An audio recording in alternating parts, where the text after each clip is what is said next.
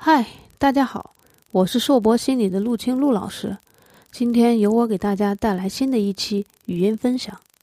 今天我要分享的内容是关于失眠症。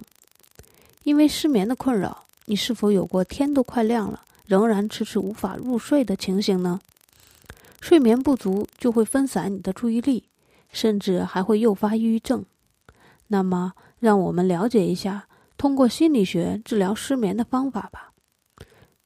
用心理学知识治疗失眠的方法中，有一种是利用经典条件反射的现象来治疗失眠症的。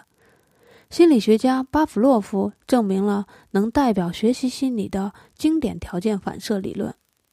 巴甫洛夫养了一只狗，有一天，巴甫洛夫发现自己的狗在吃饭前看到碗或者送饭人的脚步就会流口水。对这个微不足道的细节，巴甫洛夫发生了浓厚的兴趣。于是他决定做一项试验，想了解狗在有食物和没有食物时各有何种反应。他的实验条件极为严格。狗是非常灵敏的动物，观察员发出的微小的声响和瞬间的眨眼动作，甚至是光线的移动，都能分散它的注意力。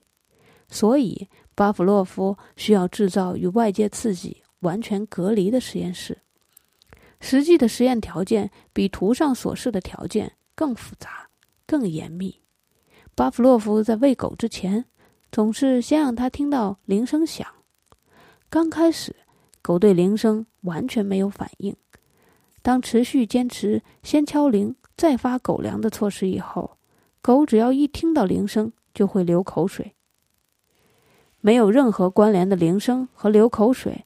通过饭这个媒介形成了新的关联，这种现象叫做经典性条件反射。失眠也可以利用经典性条件反射的理论进行治疗。